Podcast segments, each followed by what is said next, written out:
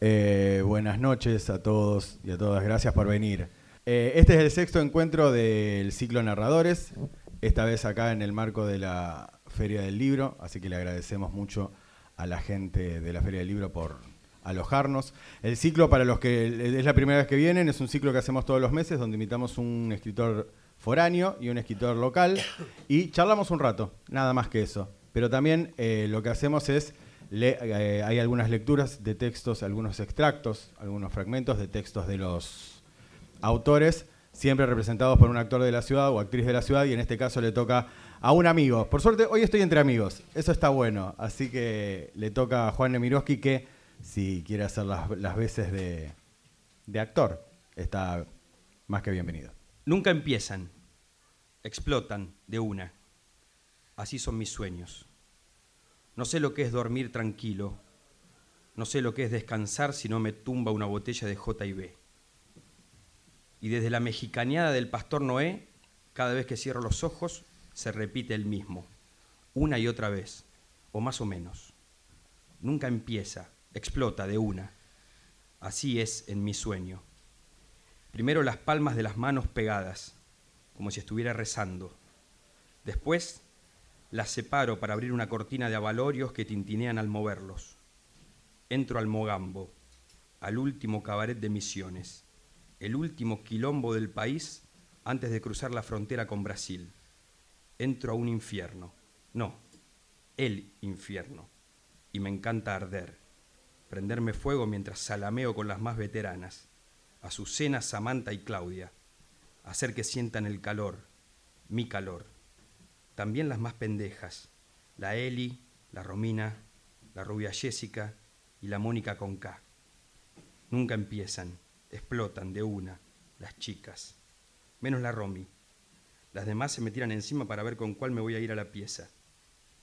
Y sé muy bien que nos buscan en patota, para que entre tanta franela, Samantha o la Eli, que son madre e hija y que son las que saben, te metan manos sin que las sientas para birlarte la billetera nunca empieza, explota de una. Esa canción que ya tiene sus años y aún así me hace mover.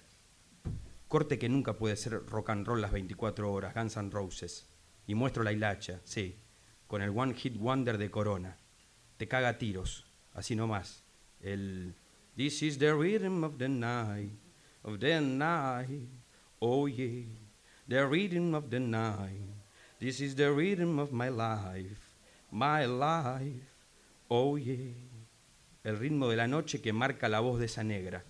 Un pulso al que se le hace caso sí o sí. Y yo no me puedo resistir. Ni a la canción ni a la Jessica. Nunca empiezan, explotan de una. El resto de las trolas se enojan porque me voy con la rubia. Protestando preguntan, ¿por qué siempre la Jessica? Y yo sonrío. Y me callo que la concha de la Azucena, además de estar cada vez más seca, huele a mango que la Claudia es peor que ver a China Zorrilla fingir un orgasmo, que la Mónica con K tiene una espalda más ancha que la mía, que Romina no para de llorar cada vez que le intentas poner una mano, que te pide ayuda para volver con su familia, y que Samantha y la Eli, antes que putas, son pungas. Nunca empieza, explota de una, ese verso de la canción, esa frase que alcanzo a traducir.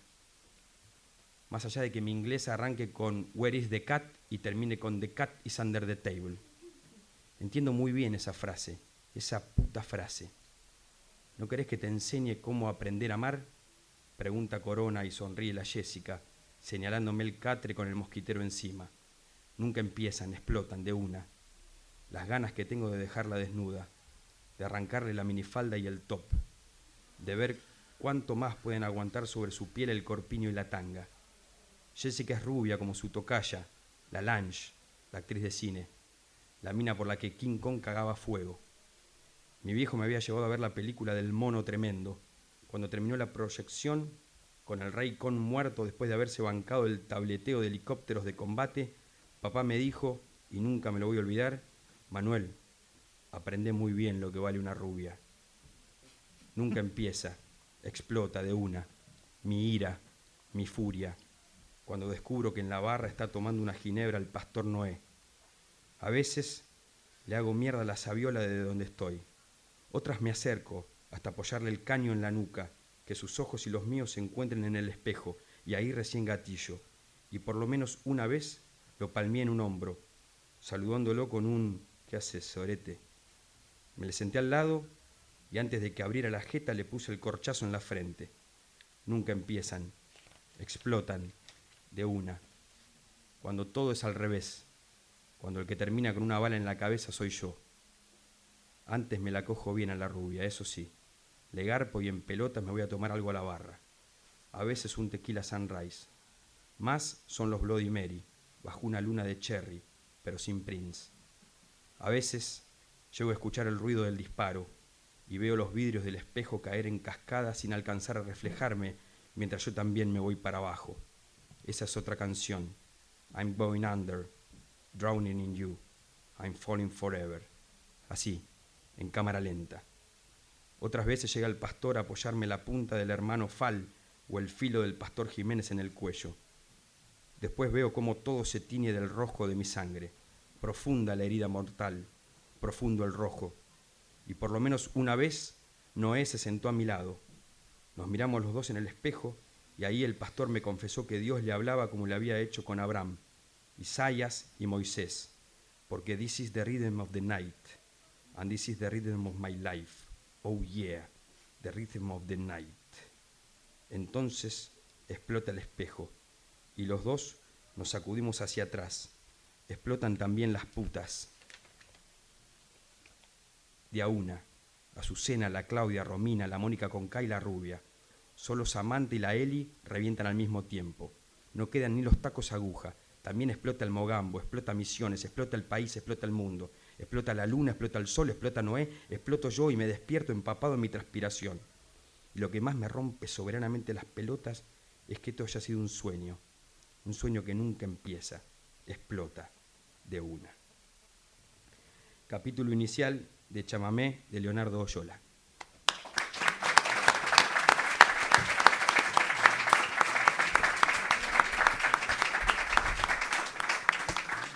Bueno, eh, me olvidé de presentarlos a los realmente los protagonistas de esta, de esta noche, que son eh, Luciano Redigonda, autor de Cómo sacar un murciélago de Casagrande, y a Leo Yola, autor de un montón de libros, no me acuerdo de todos, así que, pero por lo menos recién leyó ahí Juan eh, el primer capítulo de Chamamé. Antes estábamos en un bar, porque hacemos esas cosas, y hablábamos mucho de cine. Y siempre pienso en, en los libros de los dos que son como películas, pequeñas películas. Digo, ¿qué tiene que digo, o cuánto influye el cine cuando escriben? Podemos empezar por Luciano para. Y está difícil porque también me dedico a eso y, y lo vamos desde mi infancia, entonces digo, no sé, creo que ahí hay algo que, que uno no lo, no lo razona, no lo piensa, digamos. Creo que, que hay algo que se, se filtra, ¿no? Eh, pero sí hay una cuestión de, búsqueda de un mundo, de un ritmo que, sin duda tiene que ver con el cine, eh, por cómo transcurre la, historia, eh, por cómo se dan los tiempos, eh, pero digo, es algo que no, no está muy pensado, digo, creo que es algo que, no sé, que te acompaña. Eh, de hecho, qué sé yo, eh, no sé, yo me acuerdo cuando era chico no sabía lo que era un guion y, y yo escribía cuentos eh, eh, pensando películas, digamos. De esas películas tenían forma de, de cuentos cortos cuando era chico. Eh, entonces era eso, digamos. Eh, sí, bueno, sí, escribías ¿Te cuentos. acordás del primero? El primer. Eh, me acuerdo uno que creo que lo hablamos una vez en, do- en Seguro. un mundo propio, pero bueno, el público se renueva. Sí. Pero sí, por ahí el más gracioso era uno que escribía a los 10 años que se llamaba Día de Todos los Muertos, eh, que era de. Bueno, arrancamos bien. Eh, que la premisa era, era una familia que iba al cementerio eh, y visitaba a un hijo muerto, pero se olvidaba de visitar la tumba de otro hijo que también se le había muerto. Entonces, ofendido, el hijo se levantaba de la tumba y mataba a toda la familia a cuchillazos. Ese era el argumento. Y Diez yo- años. diez- y en mi inocencia, no sé, eh, una monja de la escuela era un colegio religioso, iba, la hermana Leandra, se, se enteró que escribía. Ah, quiero leer ese cuento. Y yo, mi- no como eh, mi inocencia, sí, acá está. Y después horrorizada diciéndole a mis padres, no, cre- no creía que Luciano escribía estas cosas. eh, me, me regaló un libro de unos, unos monjes españoles que los habían fusilado los republicanos para que viera lo que era el horror real. Eh, era peor, era mucho peor que mi cuento, obviamente. Eh, pero Esto es peor. esto es peor. esto es Hermana. peor. Hermana, eh, sí. eh, bueno, la Iglesia Católica creo que le gana a cualquier relato. Te clavas el apocalipsis a los ocho años y ya está. Eh, pero es el que más recuerdo. Eh, pero bueno, era eso, como procesar eso que veía en el cine, decir, "¿Viste cómo se escribe, ¿no? Hasta que descubriste lo que era un guion y decís, ah, bueno, pero no tengo que poner ni que piense, ni que... la primera sé fácil la primera vez que escribo. Eh, pero bueno, venía por ese lado. Más lo que uno leía, ¿no? Pero era... No sé, como que no había una frontera, me parece, por Sí. lo menos cuando uno era niño, entre lo que era la literatura y el cine, como que iba toda una misma bolsa. Eran todas historias. o y sea, eran todas, claro, eran todas historias, sí. Eh, y creo que varios no- nos, nos formamos de esa manera, sin esa división. Y en tu caso, Leo, eh, siempre hay que, no sé, el que no te conoce, digo, o que no sé, digo, para mí es el, el tipo que trajo la acción, digo, la acción de vuelta a la literatura. Digo, en el sentido de que vos lees un libro de Leo y te metes en una película de acción que, bueno, si entraste, no, no salís hasta la última página. ¿Qué, qué tuvo que ver el cine? Porque vos todo el tiempo lo nombras, digo, al cine, eh, tanto en los libros, digo, expresamente, pero también en las notas. Digo, ¿qué- ¿cómo influyó, digo, en- en- a la hora de escribir? Sí, bueno, eh, ante todo, buenas noches a todas y a todos y en serio gracias por estar acá, pero sobre todo a, eh, a Fede por el ciclo y esta oportunidad de volver a Rosario, que lo único que le quería corregir que yo acá no me siento foráneo, me siento que juego de local. Este, y eso es Dos muy- escritores locales, entonces. hoy. Sí, sí, dos escritores locales, a full. Por lo menos conocí lo que se tenía que conocer acá. El karaoke Bogart, el Diablito, y fui a bailar a Berlín. Así que... El karaoke va. Este, bueno, no, y muchas cosas más. ¿no? Sí. Pero no, me parece que lo primero que me contó historia fue la tele. Y me pasaba que eh, veía muchas cosas con mi viejo, porque mi viejo trabajaba en una fábrica con horarios rotativos y era el momento que tenía para compartir con él. Este, entonces, cuando a él le tocaba el turno noche, veíamos cosas más a la mañana o cuando le tocaba la tarde era compartir series, muchos, muchos western, pero en trasnoche me acuerdo que estaba trasnoche Aurora Grundy que pasaba Canal 7 y te podían pasar cualquier cosa, ¿viste? Una película más clase B como Ladrón de bicicletas. Yo de, de chico vi Ladrón de bicicleta y me hizo pelota, porque eh, yo pensaba, bueno, esto es en Italia, todo lo que sea, pero es acá, es, es mi barrio, todo. Entonces desde ese lado es como que empieza una educación sentimental y creo que lo, lo importante, yo hice, si estoy acá, a mí me dio otra vida haber hecho taller con mi maestro que fue Alberto Laiseca, que nació acá en Rosario, se crió en Camilo Aldao, todo. Y él lo primero que te enseñaba era a no hacerte el otro, a evocar las cosas que te hicieron bien cuando eras chico, lo que te divertía, entonces empezar a explorar de- desde ese lado. Entonces, obviamente uno crece y eh, yo siento que este, el gran amor de mi vida siempre fue el cine. Eh, me ratié olímpicamente.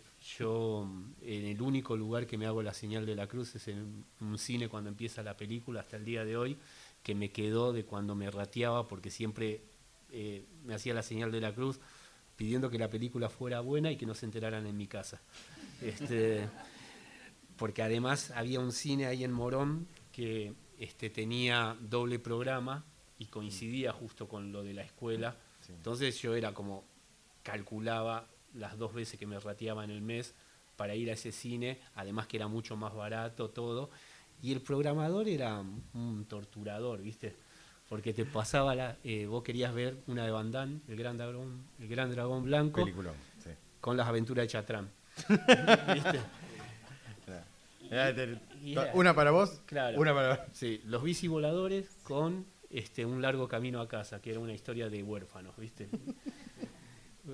Nada, y de esas cosas es como que ibas aprendiendo y el cine era un quilombo, ya también te preparaba para la cancha porque ahí se sabían hacer la rata, eh, dos escuelas que estaban peleadas, este, el Dorrego y el otro colegio que era industrial. Mm. Y nada, yo me acuerdo que claro, ibas a ver las de Chad Norris o todo eso y ya era para, para, Sí, que- para- para pelearse. Los miraba así de costado. Pero el único momento que hubo una tregua fue cuando en las aventuras de Chatrán se caen en la catarata. Sí, lo recuerdo. Como que estaban todos estrangulándose y estaban esperando a ver si se salvaba el gato o no. Se salvó el gato y siguió la pelea. Pero bueno, es- creo que me puse a trabajar para seguir este, pagando las entradas al cine.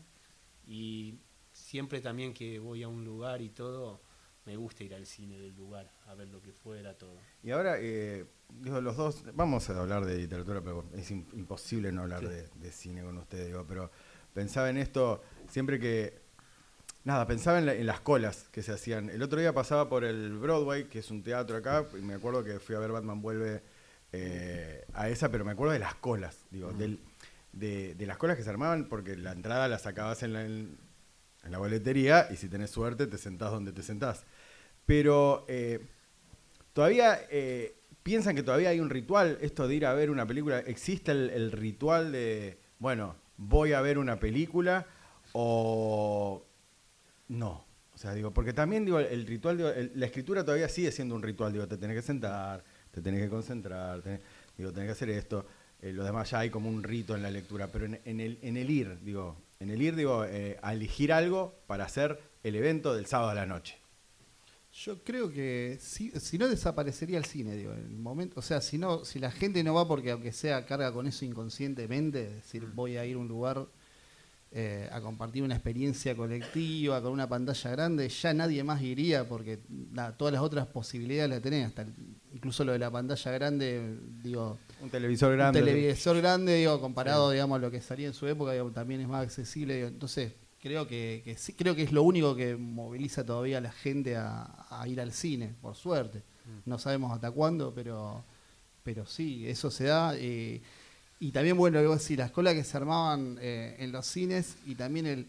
No me puedo perder esta película porque después voy a esperar seis meses a que salga A que Claro. salga así, al a que- video, eh, no era esto ahora me la bajo, eh, no, era todo esto de Chatrán, recordé, hay una, hay una teoría bastante siniestra que hubo como 48 gatitos que formaron parte de la El película. tipo que a los 10 años hablaba de los Pero niños bueno, muertos, ahora nos dice eh, que. Pero bueno, también esos fenómenos que hoy no se darían, ¿viste? Chatrán, de un distribuidor que, chao, dijo, esto se estrena en Argentina, fenómeno de público que hoy no, no existiría. Esas cuestiones, esas lógicas que, que, bueno, están cada vez más filtradas por el mercado y, y que en ese momento permitían esos... bu- Bueno, ellos, Los Visivoladores también era una peli australiana. Sí. ¿Era eh, australiana? Era australiana. Nicole. Sí, la primera peli de Nicole Kidman, sí. Yo para mí, yo la fui a ver, me acuerdo fui, vi la 2 también, no era tan buena como la 1, es verdad. Pero el argumento era otro. Eh, pero no sabía que era australiana. Era australiana, sí. Eh, bueno, hoy- impensado hoy en día Sí. esos fenómenos. Por eso estamos solteros, bebé. Tenés todas esas datas y lo que menos te acercaste fue una mujer. Vos sabías, vos sab- Evo, tengo algo para decirte. Ahí está mi mujer igual. No me dejes, mi amor. ¿Vos sabías que los bicivoladores era australiana? Ah. Acá contá que la conociste en un cine, por lo menos, para dar esperanza al resto. Yo la conocí en el Festival de Cine. Ahí está, por favor. Pensaba, digo, pero también la otra vez el- le decía a Leo y que el mes pasado estuvo Inés Garland y hablaba sobre. eh, hablaba- yo dije, eh, estúpidamente, dije, los libros son inútiles. Y ella me dijo, no, no, no son inútiles, son innecesarios. Dice que eso es una cosa completamente diferente. Pero si pensaba en esto, digo, cada vez, en este caso, Leo, cada vez digo que te, te sentás a escribir, digo, un- una historia, digo, o un libro, el último ultratumba, decís, bueno, voy a, voy a escribir un libro nuevo. Eh, ¿No te pasa esto, digo, que volvía, porque me quedé con la cosa que decías de la ISECA, digo, bueno, volví a las cosas que te hicieron felices de chico.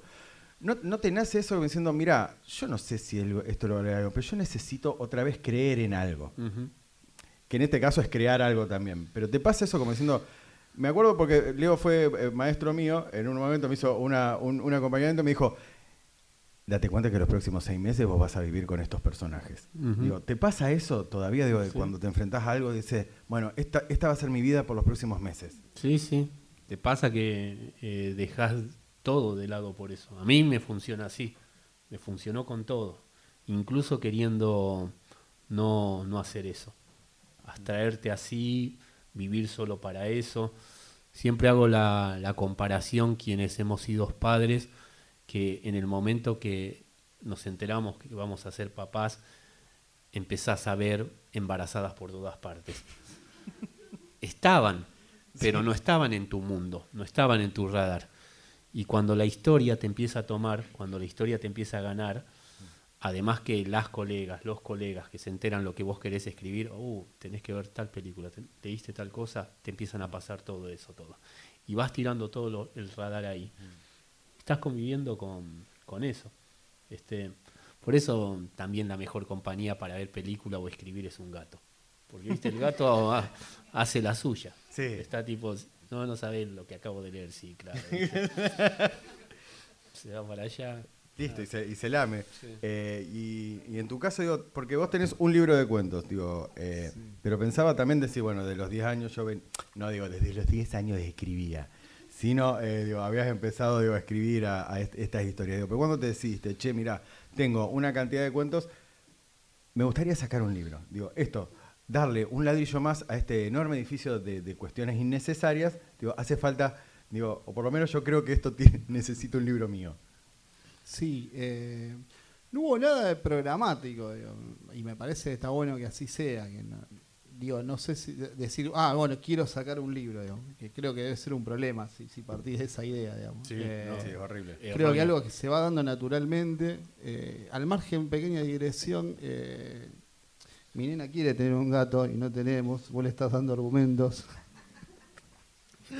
Te va a terminar dando más bola al gato después. no está mal tener un gato, yo tengo tres gatos y dos perros, o sea, y se puede vivir. Sos un ser de luz. No, no, yo digo que sí. Solo acepto. Ya me olvidé de la pregunta. La pregunta era cuando vos tenías, digo, esto, digo, tenías un montón de cosas escritas, habías escrito guiones. Ah, bien, no, no, sí, sí sentí en un momento, porque yo nada, me, dediqué mucho tiempo al guion y en un momento sentí que me, que me faltaba algo en lo que estaba escribiendo, o sea, es decir, eh, más allá de que, bueno, eh, si, eh, si los libros son innecesarios, los guiones que no se filman 10 veces más. Pero bueno, eh, hay un punto que yo sentía, viste, si seguiste al personaje, pero querés saber más algo sobre ese personaje o meterte un poco más en su mundo. Eh, y, se empezó a abrir con esa cuestión, digamos que, mm, o sea, siempre fui, fui muy lector, pero digamos, no, siempre sentí la necesidad de, meterme por ahí en narrativa, digamos, de cuento o novela. Eh, y en algún momento sentí, acá, acá me está faltando algo que, me motive, que es meterme más en este mundo, eh, meterme en cuestiones que no tienen que ver tanto por ahí con la trama, porque a veces, muchas veces, la escritura de guion a veces se puede volver un poco mecánica y, y por ahí a veces está más atento a la trama que otras cosas. Eh, entonces fue por ese lado la búsqueda. Eh, y fueron apareciendo los cuentos, las historias, eh, pero en ningún momento dije, ah, no, hay, que sacar un libro de cuentos. No, no porque me hago una pregunta, digo, un tipo que venía al guion y escribía guiones, digo, y pensaba en películas, digo, ¿por qué sacar cuentos y no una novela? Bien. es la pregunta, me vino recién, digo, ¿por qué? Claro. Porque es más difícil escribir cuentos. no, eh, pero digo, hubo, algo que también hay algo que me, gustaba esta cosa de, salir y entrar en una historia eh, y, se fue dando así. De hecho, ahora por ahí sí estoy metido escribiendo algo eh, más largo, pero me, gustaba esa cuestión, ¿no? De, de, meterte un poco en un mundo, salir, meterte en otro, que estén ahí todos esos pequeños mundos dando vuelta. Em, que, bueno, se, se, fue dando de esa manera. También me gusta el, relato breve también a mí. Eh, y también me gusta verlo, qué sé yo. Eh, y pensando, qué sé yo, de, volviendo al cine es lo más anticomercial del mundo, una película de antología. Y a mí me encanta verla. Eh, y, y, también hay una cuestión también con el cuento que me parece interesante que y que es loco, digo que desde, el, mundo editorial se lo ve como algo muy poco comercial, digamos. Eh, yo, casi ninguna editorial grande saca un libro de cuentos, salvo que sea un, autor famoso. Eh, y a su vez creo que es un formato que sigue llegando a la gente, ¿no? que, que- que sigue interesando. Sí, y además está, digo, pensaba, digo, que- en la cuestión romántica, digo, cuando eh, uno dice a los chicos, dice, no te dice, te voy a leer una novela.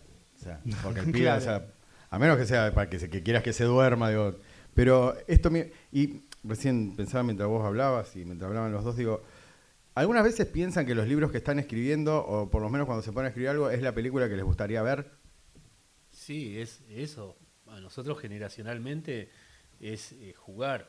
Eh, yo lo leí mucho a Soriano y para mí Soriano me hacía películas, pero también eso, cada vez que leo algo, este, le pongo caras, le pongo situaciones, todo.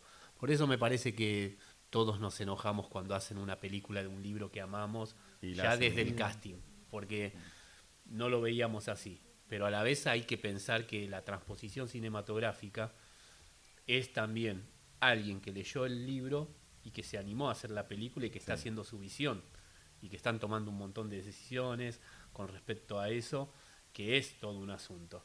Eh, yo lo que aprendí con la suerte que tuve, las que han hecho peli, las que están haciendo, es que yo puedo ser el autor, pero es una visión nueva y que va a ser la visión del director, no, no va a ser lo mío. Yo puedo haber visto mucho cine, voy a seguir viendo mucho cine, no sé hacer cine.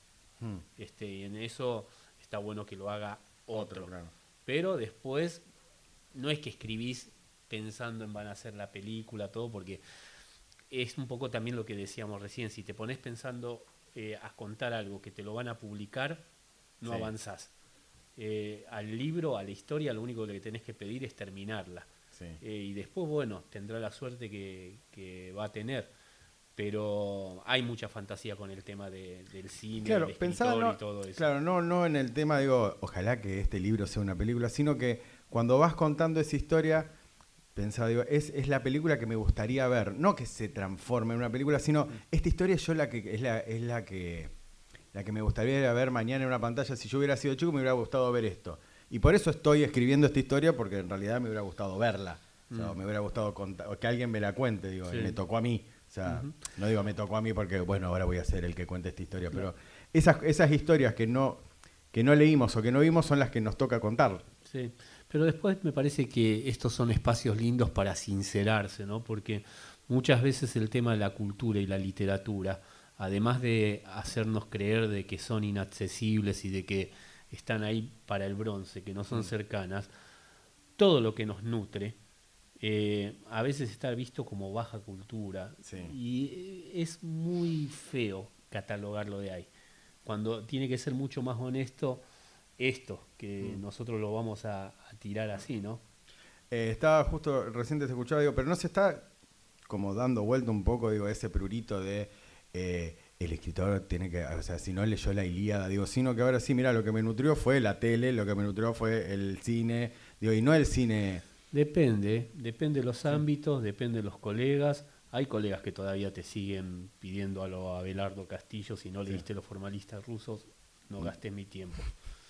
Y es eh, realmente fulero ese- Sí. esa actitud, ¿no? Sí. Entonces, dale, eh, hacete cargo de las cosas que te gustan o no. Eh, hay una editorial en Buenos Aires, eh, existía una editorial en Buenos Aires que era genial, eh, clase turista, Sí. que hacían como libro objetos, todo, pero tenían algo que era muy loco que se llamaba la Mental Movie, que te convocaban para que vos escribieras en 10.000 caracteres con espacio la película que vos harías con todo el presupuesto de Hollywood, ¿viste? Entonces ellos después lo que hacían era convocaban un artista plástico que te hacía el póster, detrás del póster iba el, el relato, Ah, cómo mirá. lo plegaban y todo, quedaba alucinante, y la presentación en vivo contrataban también una banda o un cantante que hicieran la canción de la película apócrifa. Ah, mirá. Y la presentación lo que era alucinante era que todos hablábamos como si hubiera existido la película. La película. ¿entendés? Qué peliculón. No, pero no solo qué peliculón. Yo, por ejemplo, estaba con guita. ¿Viste? Era tipo, me había comprado el monoambiente, toda la historia. Todo, joder así. Sí. Y muchos colegas. Igual te habías comprado un monoambiente.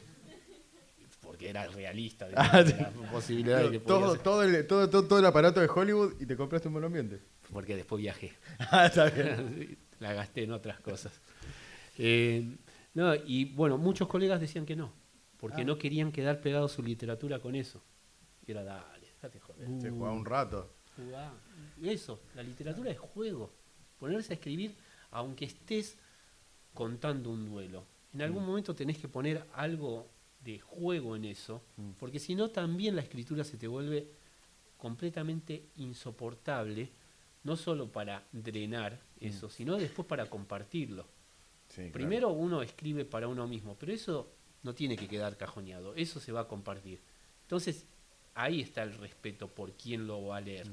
No solamente que esté bien escrito, no solamente que transmita algo, sino que sea sincero, que sea honesto. Y la propuesta, por ejemplo, de esos chicos me parecía alucinante. Eh, bueno, nada. Voy a preguntarte ahora. Ahora vamos a llamar a Juan para que lea de vuelta, por favor. eh, y después te voy a preguntar de qué se trataba tu película. Eh, lo invitamos un rato más a Juan para que lea algo ahora de Luciano Redigonda. A la discusión sobrevino un silencio de muerte que duró hasta el mediodía siguiente y solo se quebró con el timbre del teléfono. Fran llamaba para saludar a sus padres y Osvaldo aprovechó para llenarle la cabeza con los peligros del circo. Cuando Celia agarró el tubo, temió los reproches de su hijo, pero Fran, lejos de eso, le preguntó muy interesado sobre el circo y su entusiasmo crecía a medida que ella entraba en detalles. Su hijito, que había huido ni bien terminó el secundario, que había elegido una ciudad lejana para estudiar veterinaria, que se había empecinado en seguir trabajando en esa misma ciudad después de recibirse, que se había negado a tomar un puesto que su padre le podía conseguir en el pueblo a través de un conocido. Su hijito era un aliado y lejos de regañarla, le prometió que ni bien tuviera un día libre, se haría una escapada para ver el circo con sus propios ojos. Celia le prometió kilos de pochoclo. Fran le pidió que se los ahorrara y mejor lo recibiera con un puchero gigante. Osvaldo, que era un agente de la CIA cazando frases al vuelo, reconoció su fracaso con la cara de feliz cumpleaños de Celia y antes que terminara la conversación salió de la casa dando un portazo. Tal vez no fue casual, nada casual, pensó luego Celia, que el teléfono que le había dado tanta dicha más tarde le irritara los oídos con la voz del doctor Venancio. El doctor la saludó con calculada cordialidad y Celia no tuvo que ser adivina para saber lo que se venía cuando le dijo, vos sabés, con lo que yo te estimo. Lo que se vino fue una catarata de peligros cirquenses, de sonidos infernales y animales salvajes que podían escapar, por más que Celia le aclaraba que el circo solo tenía monitos. Entonces Venancio habló de los otros animales salvajes, los estafadores y sátiros, muchos de ellos prófugos de la justicia. Te lo digo yo como abogado, cuando uno escapa de la ley, no hay nada mejor que estar en movimiento. En eso estamos de acuerdo, como los tránfugas que se presentan en quiebra y dejan a los empleados en la calle y después se rajan. Sí, claro, claro, hay criminales de todo tipo. El doctor Venancio quiso esquivar la estocada, pero Celia hacía mención a su amigo Saralegui, el dueño de la fábrica de pollos que había estafado a sus empleados para luego irse del país. Acá lo importante es que la libertad de uno termina donde comienza la del otro, sí, Venancio, sí. ¿Por qué abrirles las puertas al circo? ¿Sabés qué implica? Que el resto de las casas tengan que cerrarlas. Bueno, Venancio, ¿algo más? Espero que entre nosotros no haya rispideces, de corazón lo digo, le aseguró el doctor Venancio. Pero por favor, ¿qué pavada es esa? le contestó Celia y agregó, el día que abre el circo, te voy a conseguir entradas gratis para vos y tu mujer, y le cortó. Fragmento de Un circo en casa de Luciano Redigonda.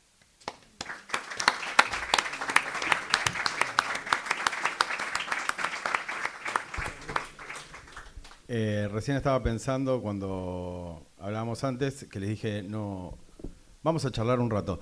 Y justo me, eh, escuchaba el cuento eh, leído por Juan y pensaba en el humor. Digo, en- digo los dos, digo, no sé si manejan, es muy, es muy estúpido decir manejan el humor, pero digo, ¿cuándo aparece digo, el humor en sus relatos?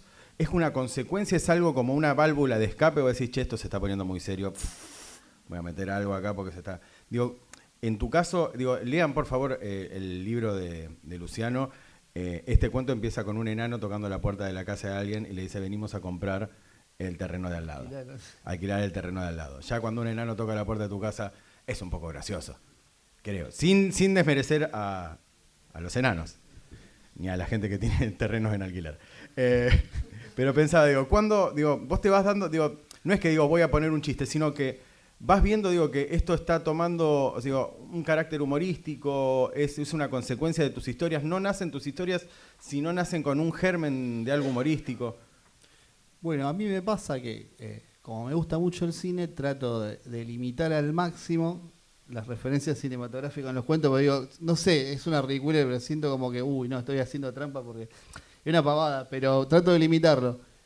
Y se me escapa por el lado de la comedia, que digo, también trato de limitarla eh, porque por ahí hay, hay, relatos que me gustaría que fueran más oscuros eh, y no, se me escapan. Eh, y capaz que termino de escribirlo, digo, no, esto, esto fue dramático y se lo doy a leer a alguien y dice, ah, qué bueno, cómo me hizo reír la parte. Y, yo, y es algo raro, pero que bueno, que es, que, bueno, lo, lo, mismo que el cine, el humor, que es algo que, no sé, que, se lleva, de, pero que, creo que mucho de lo que uno mamó, de, lo, de cómo uno se formó también. Eh, veníamos hablando hoy, bueno, hablábamos un poco del mundo según Wayne. Eh. Eh, y también, bueno, las comedias de los 80, nos criamos mucho con las psico. No sé si todo eso influye o no, pero sí creo que por ahí te forma una mirada como más desprejuiciada y también, sobre todo hoy en día, donde el humor y la comedia tienen todo el tiempo una policía encima. Que bueno, digamos, por suerte no la tuvimos nosotros cuando nos formamos con todo eso. Eh, y creo que algo tiene que ver con, con, esa cuestión, con lo que, con lo que uno mamó eh, y con lo que uno consumía. Bueno, con esto que dice Leo, bueno, lo que te hizo feliz cuando era niño, creo que esas cosas te, te acompañan. Eh, y entonces digo, no, no, no, está tan buscado decir, ah, no, acá voy a meter un chiste. ¿no? Claro. aparece. Y aparece muchas veces en la manera que decir, bueno, esto esto no hay va. que sacarlo, hay que, hay, esto no va, esto afecta a la, a, a la narración. Eh, que hay también toda una cuestión en relación con el humor en Argentina y también un poco lo que decía Leo y que a veces está mal visto, que lo hablamos a veces con amigos que, por ejemplo, de, en Estados Unidos, y no, no porque sea oh, Estados Unidos, pero digo, el humor en literatura también tiene su lugar, digo, no sé, vas a una librería y está el, eh, la parte de humor y, y nadie está comparando a, a, a, Fontana Rosa con Borges. Digo, eh, cada uno tiene su lugar uh -huh. merecido. Uh -huh. eh, y acá muchas veces se terminan dando esas discusiones de Borges o Fontana Rosa. ¿Qué, qué tiene que ver? Woody Allen y, o Faulkner. No, eh, y, hay, y, está como ese prejuicio hacia la comedia también. Sigue, sigue estando. Eh, que no sé de dónde viene, pero eh, digo, si no también se termina forzando como un dramatismo, una seriedad que tampoco te lo crees, digo, porque también es otra cuestión, digamos, que por ejemplo que algo sea dramático no significa que sea solemne, digo. Claro. Grandes, grandes dramas con los que nos criamos, tanto de la literatura como del cine, a su vez tenían partes hilarantes y, y sí. partes absurdas, eh, porque bueno, así también en la vida. Eh, Sí. Digo, por la vida no va todo el mundo apesadrumbrado y hablando así, o no hablando directamente. Soy tu padre. Soy, salvo claro, esa parte. claro, eh, digo, y algo que termina siendo forzado porque. Eh, de la misma manera que la comedia siempre tuvo oscuridad, ¿no? Eso también, digamos, no, no estamos hablando de comedia rosa, digamos. De, de hecho, muchas veces el humor sirvió para, para aliviar o, o, comunicar temas o cuestiones que de otra manera serían insoportables. Eh, entonces, nada, no está bueno renegar de eso, me parece. Y en tu caso, digo, quiero contar una cosa, estábamos viendo unos libros acá y estaban pasando eh, Amor de Verano de Airbag en, en, el coso y me acordé que en Chamamé, en un momento muy, muy, muy álgido, muy alto, eh, si no me equivoco, es el, no es el pastor, es. Eh, los dos son. Los dos eh, se ponen a cantar Amor de Verano, o sea, en el auto antes de, de, de, sí. de estrolarlo que otra cosa. Pero pensaba eso, digo, en ese momento, digo, tan álgido, digo, también te pasa eso, digo, decir, che, mira, esto está yendo para allá y si. No sé si, me, si va a causar gracia, pero en mi mundo esto, esto está funcionando. Sí, va, en ese momento me gustaba la canción. O sea, ah, eso, no, no, está bien. ¿viste? Eso que agarrás y decís, che, es pegadiza o qué va, pero, Pero más allá de ese tema, el humor, no solo las referencias de lo que uno leyó, todo, el humor yo siempre lo saqué de, la gente, este, principalmente en la casa de mis viejos. Eh, mi hermano tiene un humor muy particular, eh, muy definido, más que particular. Mi mm. mamá también, todo, pero el que a mí siempre me hizo reír mucho es mi papá dentro de su estoicismo. ¿no? Esto que estábamos hablando de, este, de que la vida no es seria, pero hay un momento que descomprimís todo. Mi viejo siempre fue un tipo serio, trabajador, todo, y de vez en cuando se mandaba alguna, todo, y el tema por seguir tratando de permanecer estoico, ¿viste? Eh, yo siempre dije que era como el Leslie Nielsen tucumano, ¿viste? Yo, yo lo vi estar martillando y que se dieran un dedo y que vos lo vieras que hacía este movimiento, ¿viste? Así todo era pero te duele, claro. Gritaba, por el amor de Dios, gritaba todas esas cosas. Que iba a volver a matillar y agarraba el dedo. Como así, todo, vamos a tomar una cerveza así. Y ponía la cosa, viste, en la, la cosa. Sí. Anda el médico. Anda el dedo ese no da más. Un primero de enero, eh, mi hijo, chiquito, lo bañábamos todo, ya lo tenía que llevar con la madre. Y empieza a correr. Se habían peleado unos borrachos con botella de sidra, había resto de cosas de vidrio, se tropezó y se cortó las dos rodillas. Fue, ah, uh, la puta madre, vamos a, la guardia, a una salita. Em, mi hijo no quería saber nada de estar conmigo porque yo le había dicho, ya te bañamos, está vestido, no corra, él estaba corriendo, entonces como que lo veía. Y mi viejo, como todo abuelo, que todo la que no les permitieron a vos ni a, mi hermano ni a mí, a mi hijo todas, a mi sobrino todas.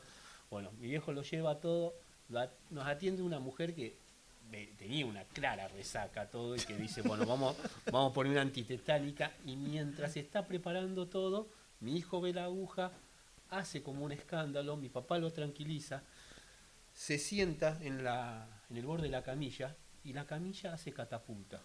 Se va así pega con la camilla en, la, en el botiquín, toda la historia. Yo en un momento lo veo a mi viejo y a la enfermera con vidrios en la cara. Y mi hijo con la jeringa así, en el hombro. Y yo digo, es un segundo, ¿qué pasó todo? Y mi viejo era tipo, no, no pasa nada, todo así, todo. Hijo, todo, todo. Y viste, vos decís, Claro, eso lo tenés que contar. Ese, ese, tipo de cosas, ¿viste? Todo. O mi mamá, ¿viste? Cosas que vos decís, esas picardías, mi vieja siempre. No, tienen que ser honestos, toda la historia, todo. Jugábamos mucho por plata al vóley, ¿viste? Y jugábamos nosotros con mi hermano en pareja, nos reentendíamos. Teníamos una pica con unos chicos manzanares que encima no eran hijos de paraguayo, entonces a nosotros todos los paraguayos alentándonos, todo. Y había uno que lo tenía de hijo a mi hermano, todo, y en un momento le ganamos al final todo.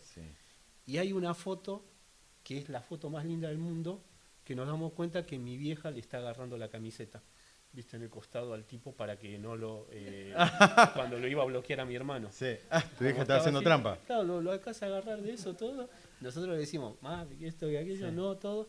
Y el otro estuvo bien, porque ya era papá en ese momento, fue papá joven y dijo, esas son las cosas que hacen los padres por los hijos, las madres también. Mirá, eh, eh, me encanta digo que, estemos hablando de esto, digo, pero pensaba en algo que no me lo voy a poder sacar nunca de la cabeza porque también me ha aclarado un montón de cosas.